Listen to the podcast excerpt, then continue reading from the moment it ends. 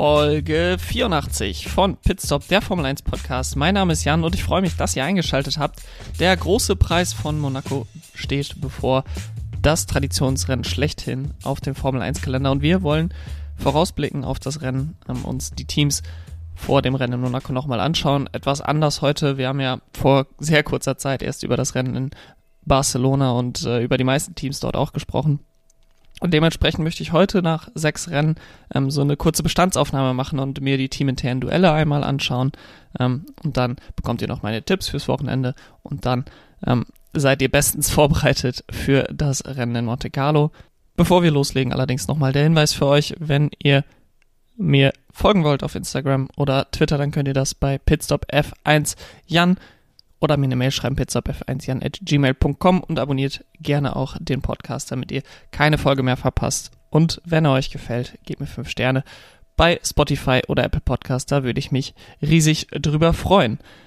Alles klar, gehen wir rein in den großen Preis von Monaco, das wahrscheinlich traditionsreichste Rennen im ganzen Kalender, äh, was sicherlich auch an der einen oder anderen Stelle seine Probleme hat, insbesondere mit Blick auf die Überholmöglichkeiten auf der Strecke. Es ist der Traditionsstadtkurs, ähm, ein sehr enger Kurs, nur eine Länge von 3,337 Kilometern, erfüllt damit eigentlich nicht die FIA, ähm, die, die Top ähm, Goldlizenz. Ich weiß, mir fällt gerade nicht ein, wie die FIA Top-Lizenz für Strecken heißt, aber die ähm, wird eigentlich nur vergeben, ich glaube, ab einer Länge von 3,5 Kilometern. Da gibt's eine Ausnahme eben für die Strecke Monte Carlo 3,337 Kilometer mit 19 Kurven, 12 Rechtskurven, 7 Linkskurven dementsprechend mit dem Uhrzeigersinn. Wir haben nur eine DRS-Zone auf der Start-Zielgeraden, aber auch mit dieser DRS-Zone ähm, kommt es dort sehr, sehr selten mal zu einem Überholmanöver. Der letzte Sieger, Max Verstappen, im vergangenen Jahr, nachdem Charles Leclerc im Qualifying sich Pole holte und äh,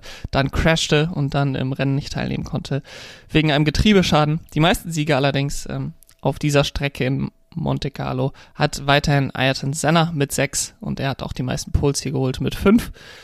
Und das spiegelt auch schon wieder, was ähm, viele über Monaco immer wieder sagen, ist, dass Qualifying die wichtigste Session des Wochenendes ist. Es gibt kaum Überholmöglichkeiten. Es gibt kaum Reifenabrieb. Somit gibt es eigentlich fast immer Einstoppstrategien. Ähm, es macht auch recht wenig Sinn, eine Zwei-Stopp-Strategie, weil man einfach nicht an ähm, den anderen vorbeikommt, auch mit einer, mit einem schnelleren Reifen. Nichtsdestotrotz kann die Strategie durchaus interessant werden. Ähm, der Overcut immer wieder stark in Monte Carlo, weil die Reifen eben nicht ganz so schnell aufwärmen wie auf ähm, einem Asphalt, der ein bisschen härter ist zu den Reifen, wo die Reifen dann schneller auf Temperatur kommen und insbesondere mit den geringeren Temperaturen bei den äh, Heizdecken, bei den Reifenheizdecken. In diesem Jahr könnte der Overcut besonders stark werden. Das ist also so ein bisschen der strategische Teil, auf den man am Wochenende schauen sollte. Kommen wir jetzt zu den Teams, die am Wochenende mitfahren, die zehn Teams äh, der Formel 1 Weltmeisterschaft 2022 und ich möchte es ein bisschen anders machen.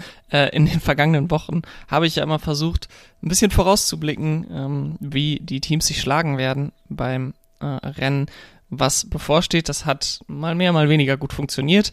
Ähm, ich habe äh, einige Sachen äh, vorhergesagt, die ganz im Gegenteil dann eingetroffen sind. Ähm, und das ist jetzt auch nichts, was exklusiv nur mir passiert. Es ist sicherlich, äh, gehört sicherlich dazu, dass man bei Vorhersagen der, bei der Formel 1 insbesondere, ähm, oft einfach falsch liegt, weil man, weil da so viele Faktoren reinspielen, die das äh, mit beeinflussen können. Ähm, nichtsdestotrotz habe ich mir mal überlegt, wie kann ich das ein bisschen anders machen und ich möchte heute nachdem wir sechs Rennen jetzt hinter uns haben, mal den ersten Blick auf die teaminternen Duelle werfen, was man da schon für Tendenzen erkennen kann, was vielleicht auch derzeit ähm, ein Trend vielleicht ist, den der in Zukunft anders aussehen könnte.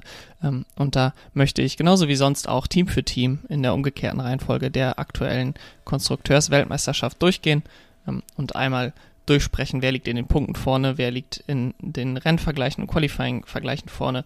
Und ich habe auch die Rennpace und die Qualifying-Pace rausgesucht. Ähm, all die Daten kommen netterweise zur Verfügung gestellt von F1 Teammate. Dort könnt ihr selber bis ähm, ja viele Jahre zurück euch noch äh, Vergleiche zwischen den Teamkollegen angucken. Eine sehr sehr interessante Seite, die auch die Rennpace ähm, wie gesagt mit reinnimmt. Ähm, und dort habe ich mir die Daten geholt, über die ich jetzt sprechen möchte und starte dort mit dem Team von Williams. Ähm, in den im Punktevergleich liegt dort Alex Albon mit drei Punkten vor Nicolas Latifi mit null Punkten. Ähm, beide Punktergebnisse von Alex Albon, ja, an sich gesehen schon ein Riesenerfolg gewesen für das Team. Im Rennen liegt Albon mit 5 zu 1 vorne in den Qualifying-Duellen. Da nehmen wir nur die Qualifying-Duelle rein, wo beide teilgenommen haben, liegt, Nico, äh, liegt Alex Albon ebenfalls vorne mit 5 zu 0. Also hier hat er bisher Nicolas Latifi immer geschlagen. Ähm, gucken wir auf die Rennpace, dann ist ähm, Alex Albon da 0,3% pro Runde schneller. Was heißt das? 0,3% pro Runde, das heißt ungefähr, dass er auf einer durchschnittlichen Rundenzeit von 90 Sekunden, ähm, ja gut, zweieinhalb Zehntel pro Runde schneller ist als äh, Nicolas Latifi. Ihr werdet gleich sehen.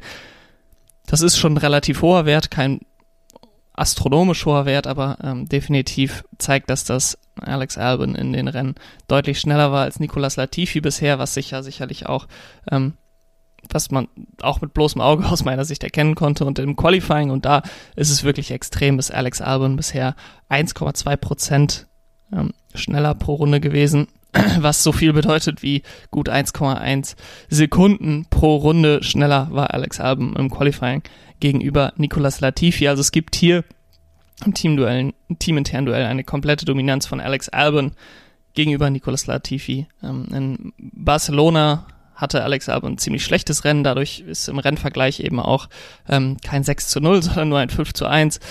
Aber ich würde ehrlich gesagt das Ergebnis aus Barcelona eher als Ausnahme sehen, als ein Zeichen einer Trendwende.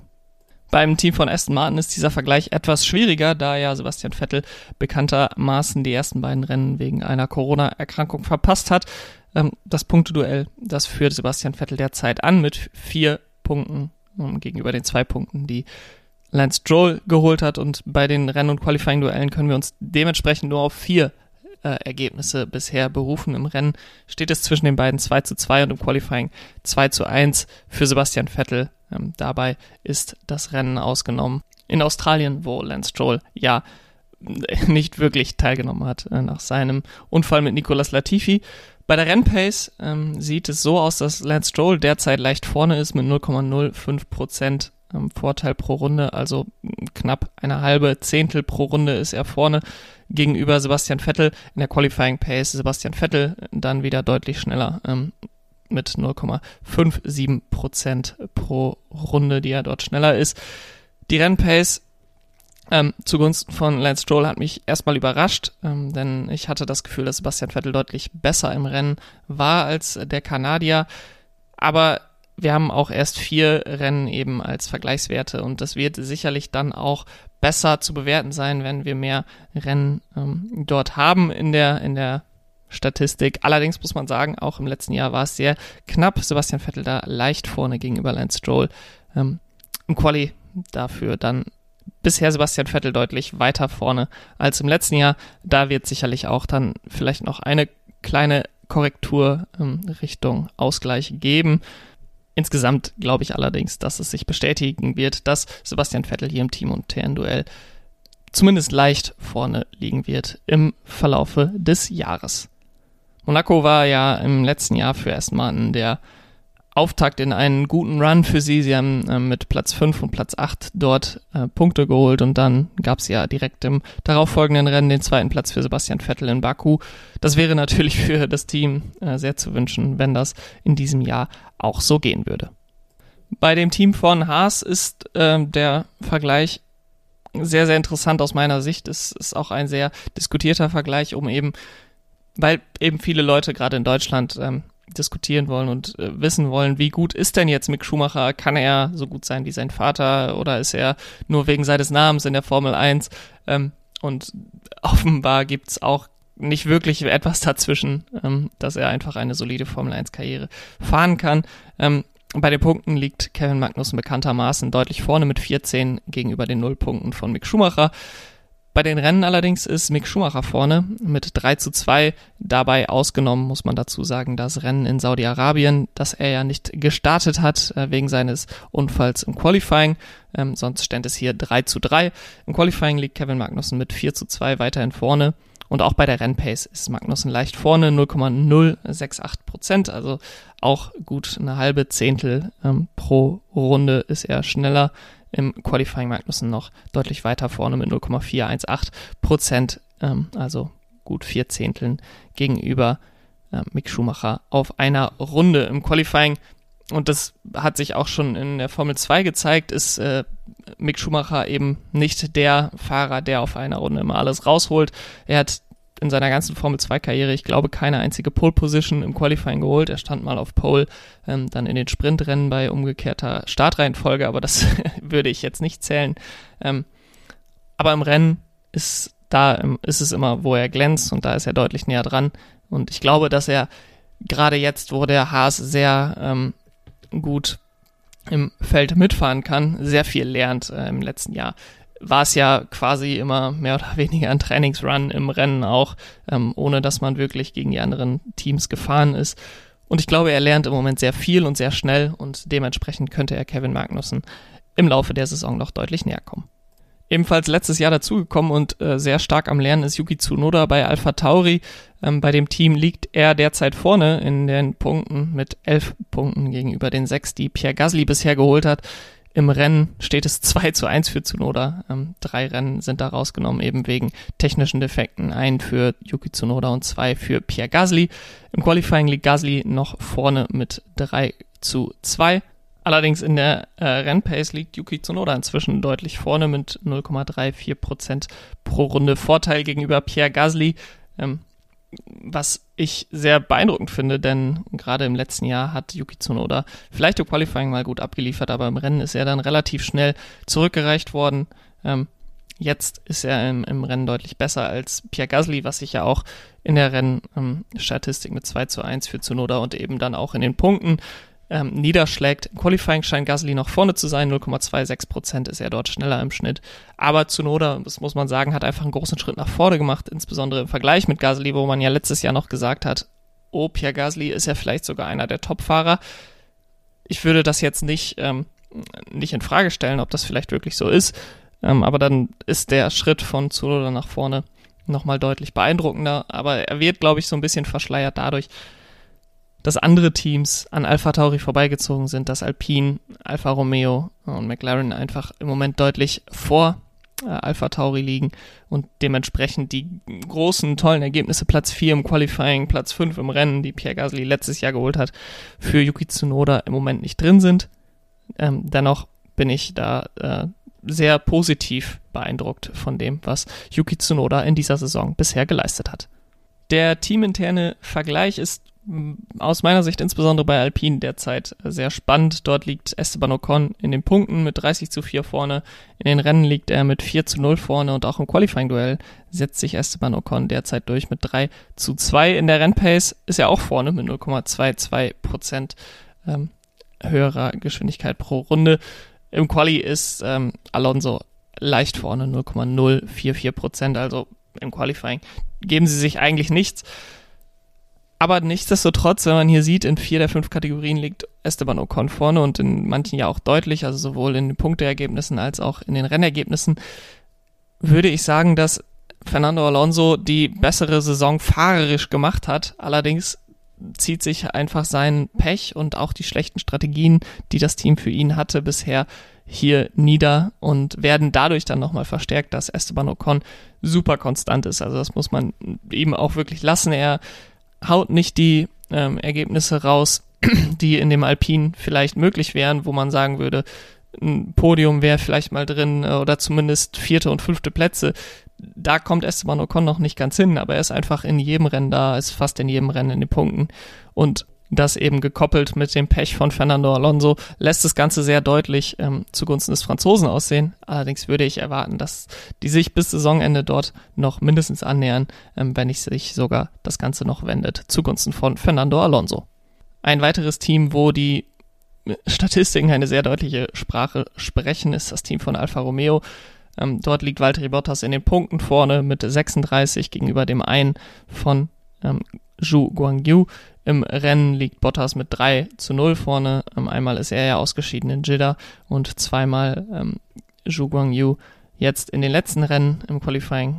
Valtteri Bottas 6 zu 0 vorne im direkten Vergleich und auch in der Rennpace ähm, 0,37 Prozent pro Runde in der Rennpace und 0,938 Prozent ähm, in der Quali-Pace, also in beiden Kategorien deutlich vor seinem Konkurrenten und man muss sagen, dass er es allen Skeptikern, die dachten, dass er nicht mehr viel zu bieten hätte nach seiner Zeit bei Mercedes, dass er verbrannt wurde ähm, durch Lewis Hamilton, durch Toto Wolf, den hat er allen das Gegenteil bewiesen. Das äh, kann man an dieser Stelle, glaube ich, schon sagen. Ich glaube, dass er einfach auch unfassbar viel gelernt hat bei Mercedes und als Teamkollege von Lewis Hamilton sehr viel gelernt hat und weiß, ähm, dass es nicht nur auf das Fahrerische ankommt, sondern auch auf den Kopf ankommt. Und es war für ihn bei Mercedes eine sehr undankbare Aufgabe und jetzt muss man sagen, es ist für Zhou Guangyu als Rookie eine sehr undankbare Aufgabe gegen so einen gestandenen Fahrer, der schon alles durchgemacht hat in der Formel 1, mehr oder weniger ran zu müssen ich hoffe, dass er daran wachsen kann. Ich hoffe, dass er da sehr viel mitnehmen kann, sehr viel lernen kann und ähm, dann auch eine gute Formel 1 Karriere daraus bauen kann. Derzeit hat er allerdings keine Chance gegenüber Valtteri Bottas. Und dann ein weiteres Teamduell, wo ziemlich deutlich äh, es eine Nummer 1 und eine Nummer 2 gibt, ist das von McLaren allerdings mit etwas anderen Vorzeichen, denn Daniel Ricciardo ist eben kein Rookie mehr, sondern er ist ein einer der vermeintlichen Topfahrer der Formel 1. Allerdings hat er im letzten Jahr sehr viel lernen müssen bei McLaren nochmal von neu. Und es sieht so aus, als könnte er auch in diesem Jahr nicht den großen Schritt nach vorne machen, den er sich vielleicht erhofft hatte. In den Punkten liegt Lando Norris mit 35 zu 8 vorne. Im Rennen ist Lando Norris mit 3 zu 2 vorne in den Rennduellen und im direkten Duell im Qualifying liegt er auch mit 5 zu 1 vorne. Und auch in der Rennpace und in der Quali-Pace, da wird es eigentlich noch deutlicher. Da ist ähm, Lando Norris pro Runde im Schnitt ungefähr vier Zehntel ähm, bei einer durchschnittlichen Rundenzeit von 90 Sekunden vor seinem Teamkollegen. Ähm, Im ersten Rennen in Bahrain, wo das Team sehr, sehr viele Probleme hatte. Da hatte Daniel Ricciardo noch mit seine beste Rennpace im Vergleich zu seinem Teamkollegen. Seitdem Norris eigentlich ähm, konstant vorne Daniel Ricciardo hat dann in Barcelona ein, sein bestes Qualifying-Ergebnis äh, gezeigt. De, äh, Lando Norris geschlagen im Qualifying. Das Ganze wurde dann allerdings zunichte gemacht im Rennen, wieder durch eine schwache Leistung. Er konnte offenbar die Reifen nicht in dem Temperaturfenster halten, die die Reifen brauchte, ähm, brauchten. Und so ist er dann aus den Punkten gefallen, während Lando Norris äh, Plätze gut machen konnte. Und somit ist es ein sehr deutliches Ergebnis ähm, zugunsten des jungen Briten. Kommen wir zu einem Teamduell, was derzeit auch ähm, groß in der Diskussion ist, und zwar das von Mercedes. Ähm, dort gibt es Uneinigkeit, glaube ich, äh, derzeit bei den Fans und Experten. Wer da die Nase vorne hat, guckt man auf die Punkte, ist es ganz eindeutig. George Russell derzeit mit 74 gegenüber den 46 von Lewis Hamilton, auch im Rennen äh, in den direkten Duellen. Russell fünfmal vorne gegenüber einmal Hamilton. Äh, Im Qualifying ist es dahingegen, dahingegen sehr ausgeglichen, 3 zu 3 zwischen den beiden. Ähm, in der Rennpace ist es dann Hamilton, der sehr leicht vorne liegt mit 0,022 Prozent, also ähm, ja, vielleicht eine Hundertstel, eine gute Hundertstel, die Hamilton da vorne liegt pro Runde im Rennen. Ähm, und im Qualifying ist er etwas weiter vorne mit 0,137 Prozent pro Runde. Ähm, Vorteil in seiner Pace. Und ich möchte jetzt mal eine Lanze brechen für Lewis Hamilton, denn er ist zwar, ja, in den Punkten dahinter, ja, er wurde fünfmal im Rennen geschlagen von George Russell, aber ich habe es auch in der letzten Woche schon gesagt, Lewis Hamilton fährt eigentlich ähm, fehlerfrei, fährt eigentlich super in dieser Saison, auch mit diesem Auto. Es wird dann gesagt, ja, George Russell kommt einfach besser mit einem langsameren Auto klar als Lewis Hamilton, was natürlich vollkommen, vollkommener Blödsinn ist aus meiner Sicht ähm, und aus meiner Sicht eben auch nicht wahr ist. Äh, Lewis Hamilton hätte wahrscheinlich in der Rennpace noch einen deutlich besseren Vorteil, einen größeren Vorteil, wenn er in Imola nicht die ganze Zeit im DRS-Zug festgesteckt hätte. Ähm, es ist aus meiner Sicht ähnlich wie bei Alpine, dass es ähm, kleine Ausreißer von Lewis Hamilton in die eine oder in die andere Richtung gab und dadurch die brutale Konstanz von George Russell äh, eben den größten Vorteil geschaffen hat, den größeren Vorteil geschaffen hat gegenüber dem Teamkollegen. Das Auto scheint jetzt konkurrenzfähiger zu sein, ähm, spätestens seit dem Rennen in Spanien. Und Lewis Hamilton hat auch schon mal direkt gezeigt, was in dem Auto steckt, äh, mit seiner Fahrt von Platz 19 vor bis auf Platz 4. Ähm, auf Platz 5 ist er dann ja im Ziel angekommen. Und George Russell auf der anderen Seite, wie gesagt, totale Konstanz, ähm, aber eben auch Glück gehabt, zweimal mit einem Safety Cut zur richtigen Zeit, wodurch er dann an Lewis Hamilton vorbeikam. Ähm, und so glaube ich einfach, dass Lewis Hamilton weiterhin der bessere Fahrer ist. Es ist sehr beeindruckend, wie George Russell in dieser Saison gefahren ist bisher. Da sollte mich gar nicht falsch verstehen. Er ist definitiv auch ein Upgrade gegenüber dem, was Valtteri Bottas in den letzten Jahren gefahren ist. Ähm, allerdings möchte ich äh, zu verstehen geben, dass ich immer noch glaube, dass Lewis Hamilton die klare Nummer eins in diesem Team ist. Und wenn jemand in dieser Saison noch um die Weltmeisterschaft mitfahren kann ähm, mit diesem Auto, was ich weiterhin nicht ausschließe, dann sehe ich da äh, Lewis Hamilton als den Favoriten für diese Aufgabe. Nichtsdestotrotz, ich glaube, und da war ich auch vor der Saison schon der Meinung, ähm, dass das die mit Abstand beste Fahrerpaarung im Feld ist. Da bin ich auf jeden Fall noch bestärkt worden durch die guten Leistungen von George Russell jetzt zu Saisonbeginn ähm, und auch durch die weniger guten Leistungen beispielsweise von einem Carlos Sainz ähm, oder einem Daniel Ricciardo. McLaren und Ferrari waren vielleicht da noch im Gespräch, ähm, die beste Fahrerpaarung zu sein. Ich glaube, nach den ersten sechs Rennen kann man eindeutig sagen, ist das das Team von Mercedes. Kommen wir dann zu dem Team, das bei vielen als beste Fahrerpaarung im Feld gehandelt wurde vor der Saison. Und das ist das Team von Ferrari. Und dort ergibt sich derzeit auch ein klares Bild. 97 Punkte hat Charles Leclerc geholt bisher im Vergleich zu den 60 von Carlos Sainz, also hier äh, 37 Punkte Vorsprung für den Monegassen, der auch in den Rennvergleichen mit 5 zu 0 vorne liegt und im Qualifying-Duell mit 6 zu 0 ähm, hier bei den Rennergebnissen das Ergebnis von Barcelona rausgenommen weil es eben ein mechanischer Nicht-Fahrerfehler ähm, von Leclerc war im Vergleich zu Australien oder Imola von Carlos Sainz, ähm, der dort zumindest zum Teil eigenes Verschulden hatte bei seinem Ausscheiden. In der Rennpace liegt auch Charles Leclerc deutlich vorne mit äh, 0,489 Prozent höherer Geschwindigkeit äh, pro Runde in den Rennen und 0,214 Prozent im Qualifying. Die Rennpace wird natürlich nochmal dadurch verstärkt, dass Leclerc so gut wie nie eigentlich hinter langsameren Autos aufgehalten wird im Vergleich zu Carlos Sainz.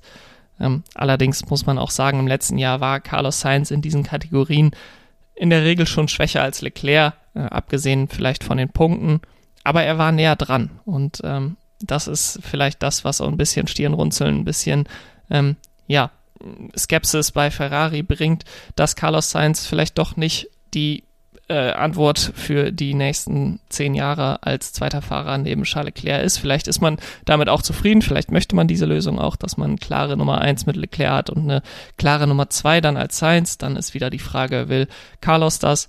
Ähm, aber am besten wäre es natürlich, wenn beide Fahrer top sind, wenn beide Fahrer konkurrenzfähig sind, wie das jetzt bei Mercedes der Fall ist. Ähm, und dementsprechend müsste Carlos Sainz langsam mal abliefern in den nächsten Rennen. Ähm, wir haben im letzten Jahr und äh, es wird sehr viel derzeit über den Monaco-Fluch von Charles Leclerc geredet, dass er noch nie ein Rennen beenden konnte äh, in seiner Heimatstadt, in seinem Heimatland.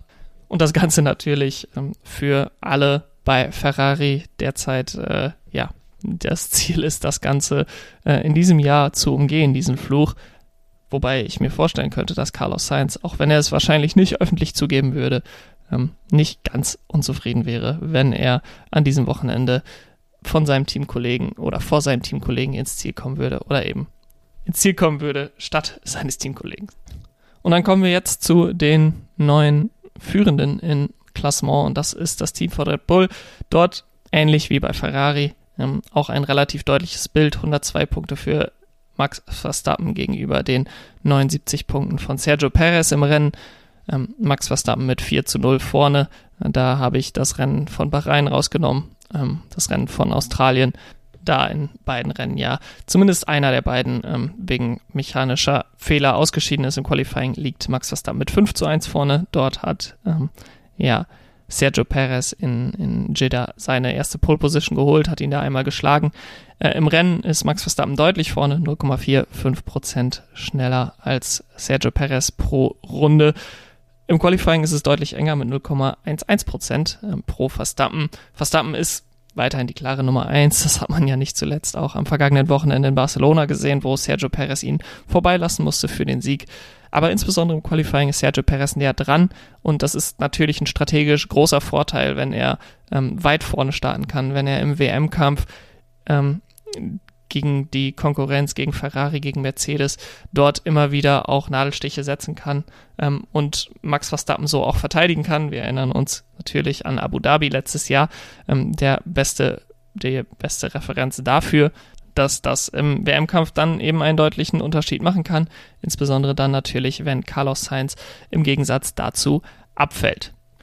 Und das waren dann alle zehn Teams und alle zehn teaminternen Duelle bisher. Ähm, ich habe so ein bisschen meinen eigenen Senf auch dazugegeben. Ähm, ich finde das sehr interessant, äh, die ganzen Daten sich anzuschauen, die wir zur Verfügung haben und so die Fahrer dann auch zu vergleichen. Ähm, ich finde sehr interessant, was da bisher auch für Ergebnisse rauskommen und bin gespannt, ob sich diese bis Saisonende ähm, eben festigen oder es da deutliche Unterschiede dann am Saisonende geben wird. Ich werde immer mal wieder ähm, so einen kleinen Check-in machen mit den teaminternen Duellen im Laufe des Jahres. Kommen wir nun zu meinen Tipps für den großen Preis von Monaco und da äh, könnt ihr gerne wieder mitmachen. Ich spiele ähm, auf fantasygp.com. Ihr könnt da meiner Liga beitreten mit dem Ligacode 165 76896. Ähm, und meine Tipps für dieses Wochenende auf dem Podium sehe ich auf Platz 1 Charles Leclerc. Ich hoffe, glaube, ähm, hoffe für meine Tipps und glaube ähm, ernst gemeinterweise, dass er seinen Monaco-Fluch hinter sich lassen kann an diesem Wochenende. Dahinter dann auf Platz 2 Max Verstappen und Carlos Sainz auf Platz 3. Ihr seht schon, Ferrari sehe ich an diesem Wochenende etwas weiter vorne. Ähm, ich habe allerdings ein relativ schlechtes Gefühl dafür, wer von den beiden vorne liegen wird, Ferrari oder Red Bull ähm, insgesamt natürlich der Red Bull auf den Geraden stärker gewesen, ähm, was ihn an diesem Wochenende nicht besonders helfen wird. Ähm, ich glaube, dass Mercedes relativ stark sein wird, weiß allerdings aber nicht, ob sie ähm, in die Top 3 reinfahren können. Auf der Pole sehe ich auch Charles Leclerc. Ähm, die letzten drei Sieger sind alle von Platz 1 gestartet äh, in Monaco. Das glaube ich an diesem Wochenende auch. Und ich glaube auch, dass er vorwegfahrend die schnellste Runde des Rennens holen wird ähm, bei einem Safety Car. Die Zusatzfrage an diesem Wochenende ist, wo Pierre Gasly ins Ziel kommen wird. Ich habe dort getippt zwischen Platz 9 und Platz 12. Ähm, die anderen Möglichkeiten eben 8. oder besser oder 13. oder schlechter. Ich glaube, dass Pierre Gasly um die Punkte mitfahren kann, allerdings äh, nicht unbedingt 8. oder besser werden wird in ähm, Monaco. Und mein Team bei Fantasy GP ähm, bleibt für dieses Wochenende wieder unverändert. Charles Leclerc, Max Verstappen und Valtteri Bottas sind meine Fahrer und als Teams weiterhin Ferrari, Aston Martin und Alfa Romeo. Und damit war es das mit dieser Vorschau auf den großen Preis von Monaco. Ich hoffe, ähm, es hat euch gefallen, dieser kleine Blick in die Teams, äh, meine Tipps und der Blick voraus auf die Strecke in Monaco. Ähm, wenn ihr dann das, die Analyse zum Rennen nicht verpassen wollt, dann abonniert gerne den Podcast. Hört euch auch gerne die Analyse noch zum Rennen vom Großen Preis von Spanien vom letzten Wochenende an, die letzte Folge. Ähm, und dann seid ihr bestens vorbereitet auf das Wochenende und ich hoffe, dass ihr dann beim nächsten Mal auch wieder einschaltet. Macht's gut. Bis dahin. Ciao.